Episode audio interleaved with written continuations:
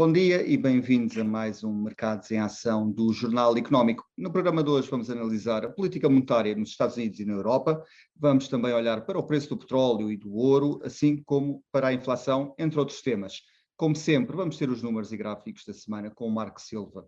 O nosso convidado de hoje é Miguel Gomes da Silva, Head of Treasury and Trading do Montepio. Miguel, bem-vindo de volta ao programa. Viva, bom dia. Bom dia. Eh, Miguel, vamos começar aqui, eh, como habitualmente, pela zona euro. Eh, os economistas consultados pela Bloomberg estimam, apontam aqui que, que deverão ou poderão haver aqui mais três aumentos de 25 pontos base nas taxas de juros do BCE, colocando a taxa dos depósitos em 3,75%, isto em julho. Como é que olhas para esta possibilidade? Será este o ritmo que o BCE vai impor nas próximas reuniões? Eh, perante aqui eh, as alterações das condições económicas da zona euro? Eh, de facto, a questão da política monetária é, é engraçado que neste ano de 2023 assume também ela alguma volatilidade. Nós estamos habituados a alguma volatilidade já nos mercados financeiros. Em termos de política monetária, normalmente é mais ou menos previsível a ação futura dos bancos centrais. Neste ano de 2023, o que temos visto e temos assistido é também nesta, neste enquadramento que normalmente assume uh, uma maior previsibilidade, uh, tem sido alvo de algumas revisões, até de forma bastante dinâmica. até, e recordando, até ao problema dos bancos nos Estados Unidos e, e, na Europa com o Credit Suisse e o SVB na, na, na América, o que tínhamos era, basicamente, os bancos centrais com a mensagem de que a prioridade é combater a inflação e, e aquilo que, que era espelhado em termos de projeções da política monetária eram subidas uh, bastante agressivas das taxas de juros diretoras por parte dos principais bancos centrais, nomeadamente o BCE na Europa e a FED nos Estados Unidos.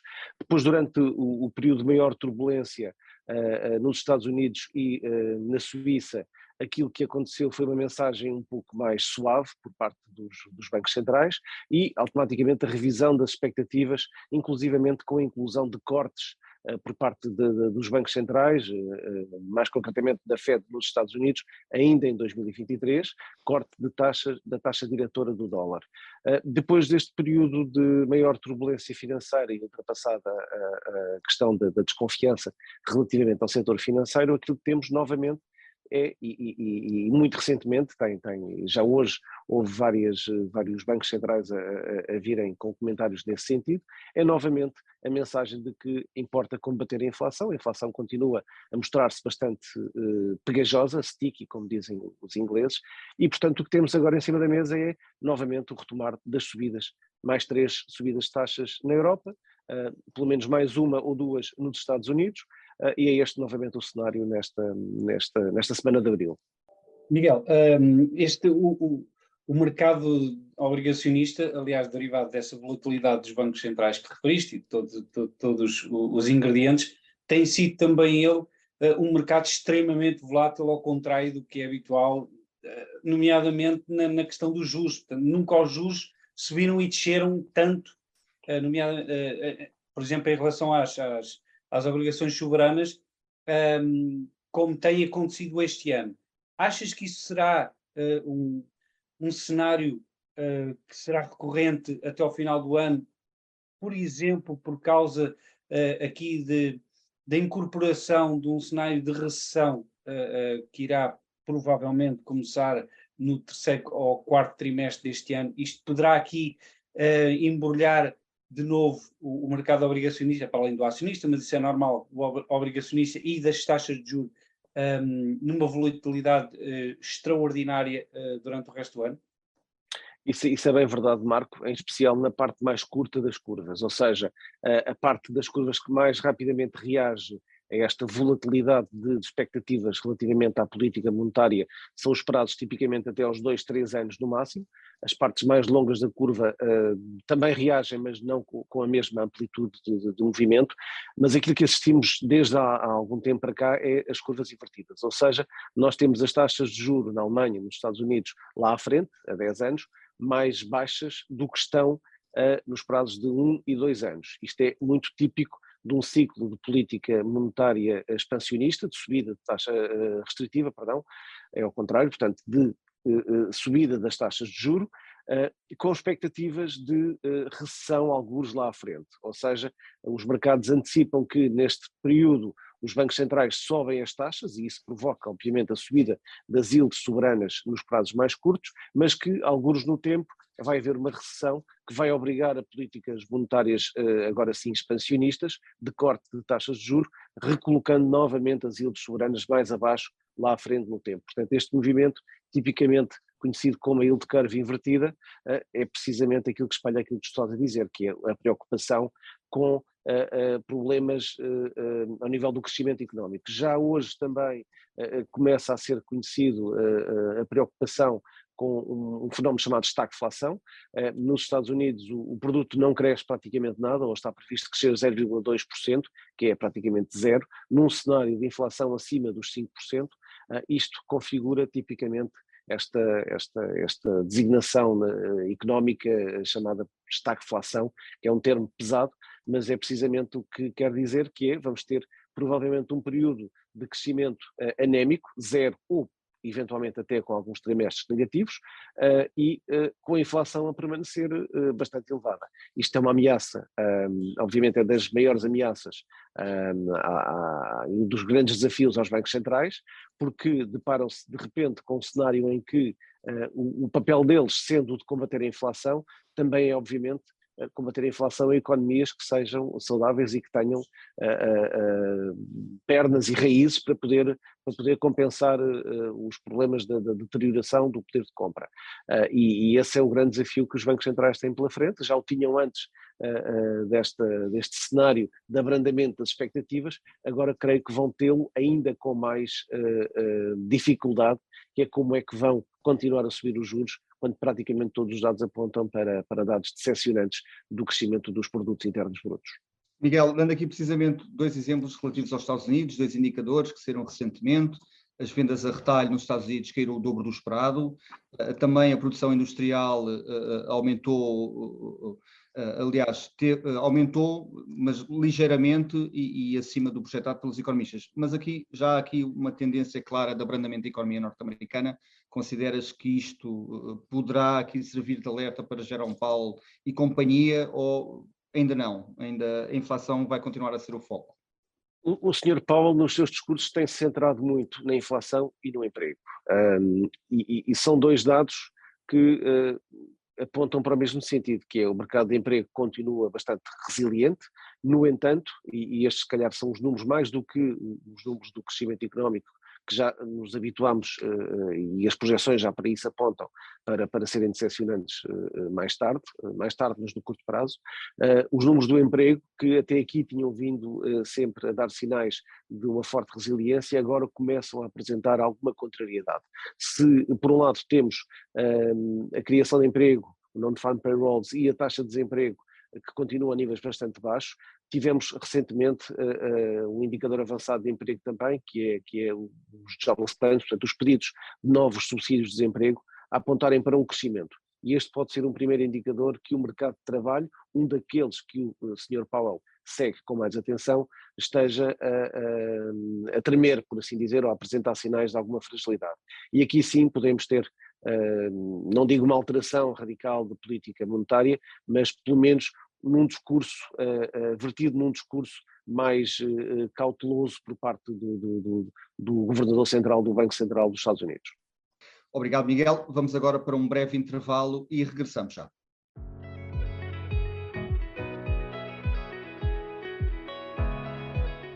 Bem-vindos de volta à segunda parte do Mercados em Ação. Vamos agora aos mapas e gráficos da semana com o Marco Silva, onde vamos ter em destaque a banca, o setor tecnológico, assim como o Brasil e a China, e também vai estar em destaque o eurodólar, o Brent, o ouro e o S&P 500. Marco? Obrigado, André. A semana passada foi extremamente interessante, uh, cheio de notícias. Esta semana será ainda uh, e, uh, pior, no, no, bom sentido, mais carregada de notícias, mas como poderemos ver, a semana passada foi dominada pela, pelo tema da banca, pelo, pelo que aconteceu há umas semanas. Uh, o mercado estava bastante uh, uh, preocupado com os primeiros anúncios dos grandes bancos que pudessem refletir alguns, algumas consequências nefastas. Não foi esse o caso, e como podemos ver, aqui a banca valorizou mais do que qualquer outro. Um, JP Morgan, America, Citigroup, Wells Fargo, tiveram aqui valorizações muito interessantes na semana passada, enquanto a tecnologia esteve aqui a, a, a consolidar, um, eventualmente para depois uh, ter o, seu impulso uh, daqui a duas semanas, quando começarem a sair os, os, os dados das principais empresas. Destaque aqui, aqui também para o setor do, do, do, consumo defensivo, que teve aqui uma ligeira contração. O Walmart e Target, por exemplo, tiveram aqui uma contração. Este mapa é mapa desde o início do ano. E aqui podemos ver claramente que a, tecno, a tecnologia domina. Portanto, aqui a verde, bem claro, um, as tecnológicas valorizaram desde o início do ano muito mais do que os restantes uh, setores. As grandes tecnológicas, aqui com destaque para a Meta e a Nvidia, também foram empresas que tiveram resoluções muito fortes, nomeadamente a Meta, e a Tesla com 50%. Mas desde o início do ano é este panorama. As tecnológicas ganharam. Já de, dá um ano para cá, as coisas não são uh, bem iguais. Nomeadamente, ao nível das tecnológicas, houve comportamentos muito diferentes. Por exemplo, temos aqui a Amazon e a Tesla com desvalorizações muito significativas de, de há um ano para cá, já mesmo a contar com a evolução de, do início deste ano. E, portanto, tivemos aqui uma rotação de capital, mesmo dentro das próprias tecnológicas. De resto, destaque também para um, um ponto muito importante, que é aqui os serviços de crédito, Visa e Mastercard. Isto porquê?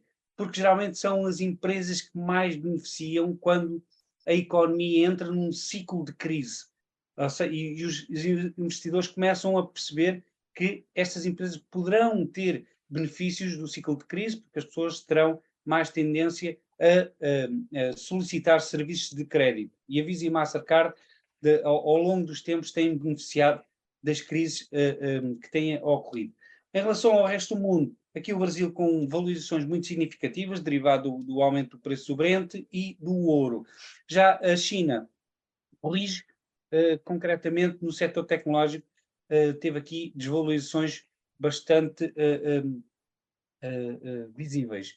Em relação aos, aos mapas, aos, aos, aos, mercados e aos setores, podemos ver que os mercados desenvolvidos valorizaram mais do que os emergentes. A China aqui com uma valorização muito significativa. O Brasil, ao contrário, subiu bastante, mais do que os mercados dos restantes mercados.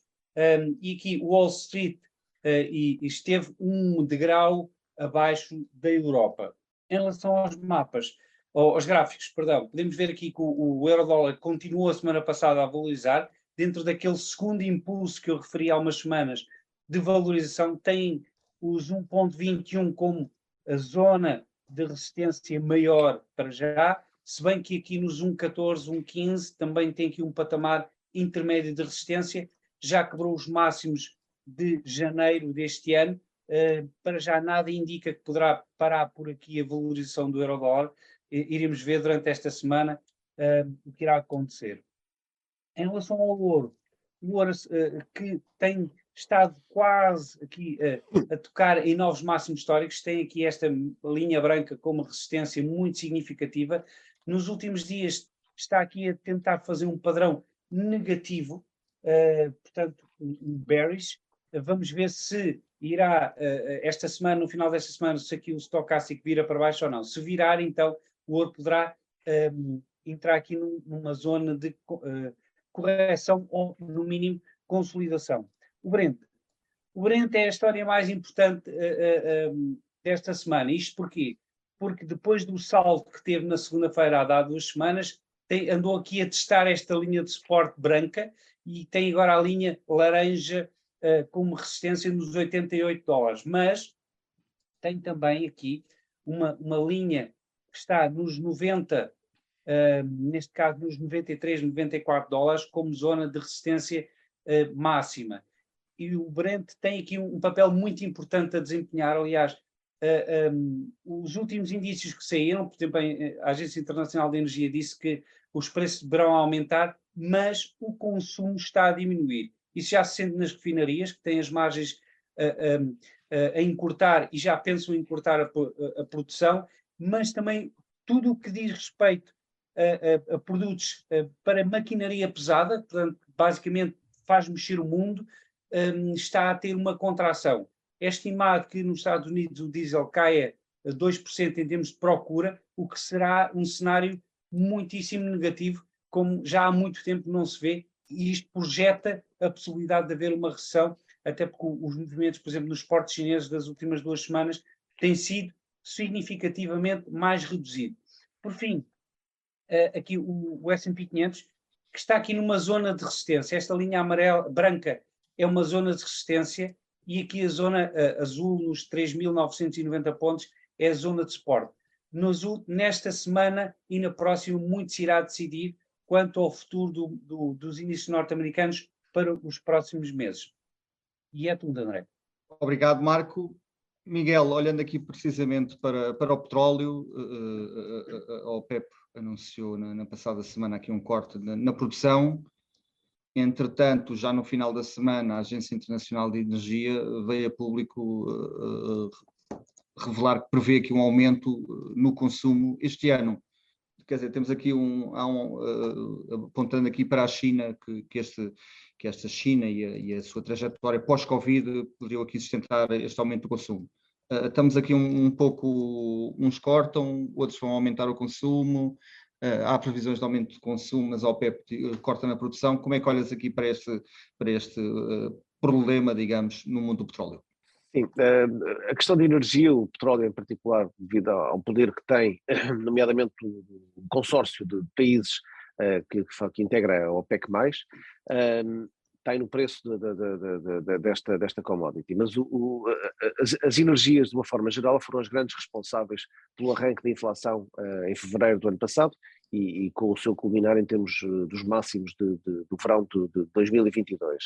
Depois, uh, o processo de, reversão e tudo tudo o que levou à queda do preço de forma generalizada, quer do petróleo, quer da, da, do, do, do, gás, eh, em particular estas duas, duas commodities, eh, conduziram a que estas, eh, esta, o impacto do, dos preços da, da, energia no cabaz de inflação tivesse um efeito positivo e, e, ajudou aqui um pouco a controlar o preço da inflação. Agora, aquilo que nós assistimos é que podemos encarar que esta atitude da, da OPEC+, uh, sobre o preço do petróleo funciona quase como um cap uh, em termos de, daquilo que é o contributo para uma, uma desinflação. Ou seja, estamos a perceber que não vamos ter o petróleo com tanta volatilidade como tivemos no passado, a, assumir valores de 100 acima de 100, mas poder, poder, cair para valores na casa dos 20, 30, 40, 50 dólares. temos a OPEC+, aqui a colocar uma espécie de, de a mão por baixo, uh, com um limite ali nos 80 dólares, uh, que percebemos que é quase como o novo mínimo que a OPEC mais está disposta a, a, tolerar. E isto muda bastante o impacto em termos mundiais, nomeadamente no cabaz da inflação dos países que não produzem petróleo, como é o nosso caso, o caso da, da, da, Europa de uma forma em geral, e, e, acaba por, por, por, por ter esse efeito. Portanto, ah, não nos parece que a OPEC mais esteja muito interessada em deixar que o preço do petróleo caia, portanto o efeito negativo por aí é que não temos um contributo positivo para uma descida da inflação mais rápida, um contributo positivo da descida do preço. E, obviamente, pelo contrário, com a China a arrancar uh, uh, e o aumento do consumo do petróleo chinês, se bem que a China está a comprar muito petróleo à Rússia a preços mais baixos, acaba por enviesar aqui um pouco o, mercado mundial, mas ainda assim acho que a principal mensagem que sai daqui é que não vamos poder contar com o petróleo a níveis baixos, historicamente baixos, como ajuda no combate à inflação. Miguel, mas já se vêem aqui alguns sinais de que um, o, consumo está a retrair e, as previsões daquele consumo exacerbado ou crescimento de consumo significativo, nomeadamente por causa da China, não está a, ser materializado. Poderemos ter aqui o indício concreto, porque o petróleo costuma ser um, um, indicador primário um, de uma recessão também. Podemos ter aqui a OPEP a jogar por antecipação, à espera que daqui a seis meses uh, se verifique realmente que o consumo caiu. Nós já tivemos, já tivemos essa, isso que tu, tu dizes, já vimos no passado, nomeadamente o ano passado, já começámos a perceber essa, essa ameaça de, de, de, recessão que não se concretizou. A própria China, com o prolongamento do Covid, da situação Covid na China, que levou a que a economia chinesa estivesse fechada durante mais tempo do que as restantes economias mundiais, uh, uh, levantaram essa questão. E o preço do petróleo uh, arrancou a seguir à, à, abertura da China, mas acabou por não ter um impacto que se esperava, nomeadamente previa também da compra que, que, a China faz do petróleo russo. Um, relativamente à, à, à, questão da ameaça de, de, de uma recessão no preço do petróleo, uh, e a jogada por antecipação da OPEC+, não, não estou tão crente que seja neste momento essa a explicação para esta ação da, da, da OPEC+. Eu acho que a preocupação da, da OPEC+, agora será quase como balizar o preço do petróleo na casa dos 80 dólares, 70, 80 dólares, uh, mais do que uh, estar a pensar que vamos ter uma recessão, até porque eh, facilmente eles ajustam uh, uh, a produção dos barris de petróleo, portanto não é necessário agir por antecipação, portanto em qualquer altura eles conseguem fazer esse ajuste. Estou mais inclinado para que seja uma, uma situação então, claramente de fixação do preço de, de, de, do barril. Então, o que é que tu achas que derivou esta, este corte da aproximação aos Estados Unidos, que claramente tem um petróleo mais, mais baixo, e uma aproximação da Arábia Saudita à Rússia? A questão, a questão uh, o, o, o, o xadrez uh, geopolítico mundial, no qual eu não sou especialista, portanto não vou, uh, não vou, não vou aqui entrar muito a fundo, mas claramente estamos a perceber que está a haver aqui uma, uma alteração deste, deste, deste xadrez geopolítico a nível mundial. Vimos o presidente brasileiro, o Brasil também ele é um dos principais produtores de commodities, a China, eh, juntamente com a África, alguns países africanos e uh, uh, alguns países produtores de petróleo, a, a criarem uma espécie de um núcleo uh, de, de, de, oposição ao grande bloco que é composto pelos Estados Unidos e pela Europa. Um, parece-me que será algo mais neste, neste terreno, no qual eu não tenho, obviamente, credenciais para poder comentar, é, é mais político, mais geopolítico, que obviamente tem impacto a nível económico, mas é mais geopolítico, e que poderá daqui, obviamente, trazer uh, consequências ao nível económico para os países que não produzam uh, uh, energia, nomeadamente petróleo. mas, é, mas é verdade, aquilo que estás a dizer é verdade, estamos a ver uma aproximação entre os países que produzem petróleo face àquilo que é os Estados Unidos, porque recordemos que os Estados Unidos atualmente são extentários na produção de, de petróleo, eles, eles, facilmente também controlam o preço do petróleo internamente.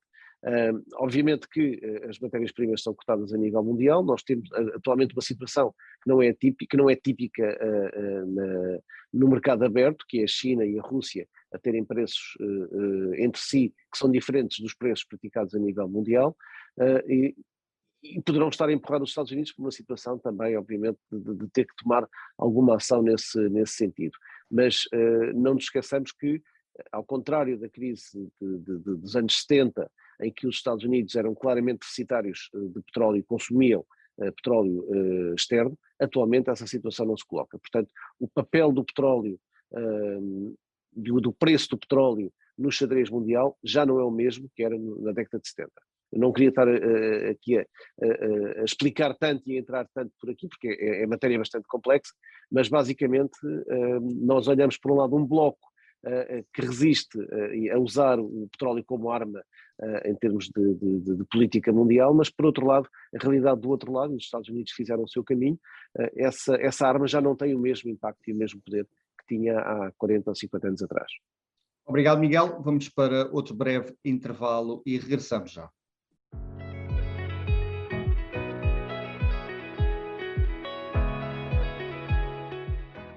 Bem-vindos de volta à terceira e última parte do Mercados em Ação. Vamos começar, eh, como habitualmente, pelo número da semana e refere-se precisamente à, ao valor da capitalização bolsista da, da LVMH, Louis Vuitton, eh, eh, casa-mãe da Louis Vuitton e, e, empresa francesa de luxo global, que está perto de atingir a fasquia dos 500 mil milhões de dólares de capitalização bolsista. A acontecer será a primeira vez que uma cotada europeia atinge esta fasquia. A LVMH também já está no lote das 10 maiores empresas mundiais uh, surgindo aqui atrás de grandes empresas como a Saudi Aramco, por exemplo, e a Berkshire Hathaway, de Warren Buffett. Marco, vamos agora para a personalidade da semana. O que é que tens para nós? Sim, esta semana serão duas, até porque será uma semana de chuva de uh, comentários de, membros do FED que irão muito provavelmente mexer com o mercado antes de, de, da semana de silêncio imposta uh, previamente à reunião do Banco Central norte-americano. E teremos aqui dois nomes muito interessantes, uh, Rafael Bostic e Loretta Master, que serão, ou têm sido vozes mais contundentes em relação aos destinos da política monetária e, e muito provavelmente serão aqueles que irão mexer mais com o mercado. Obrigado, Marco. Uh, Miguel, olhando agora para, para aqui para as bolsas europeias, na, na, passada semana o Eurostock 50 atingiu aqui um máximo de mais de 20 anos, desde 2001. Uh, aqui reforça aqui uma tendência de que os investidores procuram aqui grandes empresas, estão porque acreditam que estas empresas são capazes de lidar melhor com o abrandamento da economia e com, com uma inflação mais elevada. Uh, também parece que afasta aqui um pouco a, tal tendência recente de, de, algum receio nos mercados por causa de uma eventual crise bancária ou mais aprofundada. como é que olhas aqui para esta valorização das bolsas europeias? A minha leitura relativamente às bolsas europeias é precisamente a questão da banca. Tu falaste, e, é, e, e creio que é esse, o, o, a chave é essa, a chave da valorização do, do, do, Eurostock 50. O Eurostock 50 tem um peso bastante grande por parte do setor financeiro, que desde a crise de 2007, 2008 atravessou um período crítico, nomeadamente com as taxas de juro uh, baixas e negativas, portanto a banca europeia foi fortemente penalizada uh, por, por, pela política monetária expansionista do, do, do BCE, e agora com a rápida subida de juros, os bancos obviamente acabam por beneficiar da, da, desta, desta política monetária restritiva. e o facto de o, o índice europeu das blue chips europeias serem ser ter um peso forte do setor financeiro ajuda claramente a que isso aconteça. Simultaneamente também Uh, empresas como aquela que tu falaste, uh, da, Louis Vuitton, a Hermès, uh, que estão a beneficiar claramente da abertura chinesa e do aumento das vendas da China, o mercado chinês tem procurado bastante estes bens de luxo, também eles com peso no, no, no Eurostock 50, acaba por puxar o setor, estes dois setores acabam por puxar pelo índice europeu, eh, que em contraponto com o índice norte-americano, eh, que é basicamente dominado por industrial, por causa do Jones e tecnológicas, que 2022 eh, penalizou, 2023 acabam por as tecnológicas, se em termos de de, de, resultados uh, têm sido abaixo do esperado, uh, as vendas têm sido melhores, mas os resultados têm sido abaixo do esperados nas tecnológicas norte-americanas. no caso da banca, quer americana, quer europeia, têm sido uh, os grandes performances do, do, ano. Portanto, os bancos têm puxado os índices para cima. Se os bancos uhum. na Europa têm maior peso do que têm nos Estados Unidos, é natural que as bolsas europeias, nomeadamente o Eurostock 50, tenham um comportamento bastante positivo. Miguel, mas uh, isto, isso foi o passado. Agora, o futuro, ehm, que obviamente é sempre um pouco imprevisível, mas se nós tivermos em conta que os juros estão perto de atingir um máximo uh, e eventualmente poderá haver um abrandamento económico com recessão ou sem recessão, com maior ou menor uh, contração, ehm, é de prever que aqui a dada altura essa rotação de capital que tem existido possa inverter. Ou seja, a banca já valorizou aquilo que os investidores estão à espera que possa ter valorizado ou por causa dos juros, e eventualmente as tecnológicas poderão começar a, a beneficiar da redução dos juros no final do ano para o ano? Achas que haverá aqui esta, esta disrupção para os próximos meses? Há um mês atrás eu diria que sim. Uh, atualmente não digo com tanta convicção, ou com muito menos convicção. Uh, ainda não sabemos uh, onde irá parar uh, uh, o teto em termos de taxas de juros, tudo aponta que será alguns no verão, junho, julho, agosto. No entanto, aqui a questão é durante quanto tempo é que vamos ter os juros nestes níveis. E se há um mês atrás se apontava para descidas, como eu disse há pouco, ainda em 2023, no caso dos Estados Unidos, atualmente isso já não é assim tão dado como adquirido. Portanto, não estou tão convencido que este nível de taxas de juros, se permanecer elevado durante mais tempo, uh, vai continuar a beneficiar a banca em detrimento das tecnológicas, que são empresas tradicionalmente mais endividadas, portanto, com um custo por parte da sua dívida mais elevado durante mais tempo, poderá não ser assim tão linear. Não digo que não, portanto, se claramente se verificar que vamos ter um início de descida de ciclo, um ciclo de descida de juros ainda em 2023, isso poderá ser verdade, mas atualmente já não dou como adquirido aquilo que há um mês atrás era quase uh, certo. Daí a volatilidade de toda esta, toda esta dinâmica da, da, da política monetária dos bancos centrais, que não era normal em uh, ciclos anteriores de, de alteração de política monetária. Miguel, esta terça-feira vamos conhecer aqui o PIB chinês do primeiro trimestre. A, Bloomberg, os, os, economistas consultados pela Bloomberg apontam aqui para um crescimento de 4%, acima dos 2,2% registrados em período homólogo. Este é um sinal de que a China está mesmo a meter aqui a, a, as mudanças a fundo, que a economia chinesa está mesmo a avançar e tem margem para crescer ainda mais? Não, eu acho que um PIB chinês abaixo de 5% é tudo menos eh, entusiasmante. Eh, agora, a comparação com o ano passado, não esqueçamos, mais uma vez, que a China teve Covid durante mais tempo, portanto, teve uma situação de Covid controlada, com impactos negativos ao nível do crescimento económico, durante mais tempo do que tiveram os restantes países uh, uh, comparáveis. No entanto, continuo a dizer que a economia chinesa a crescer abaixo de 5% a nível mundial não é, não é boa notícia para, para ninguém. Portanto, não vejo esse número de 4% como entusiasmante, muito longe disso. Pelo contrário. Muito bem. Miguel, obrigado por teres aceitado o nosso convite. Obrigado eu. Um bom programa, bom, bons investimentos. Obrigado. Marco, vemos para a semana. Até para a semana. Veja estes e outros programas no site e nas redes sociais do JE. Você também a versão em podcast nas principais plataformas de streaming. Chegamos ao fim de mais um Mercado em Ação. Boa semana e bons negócios.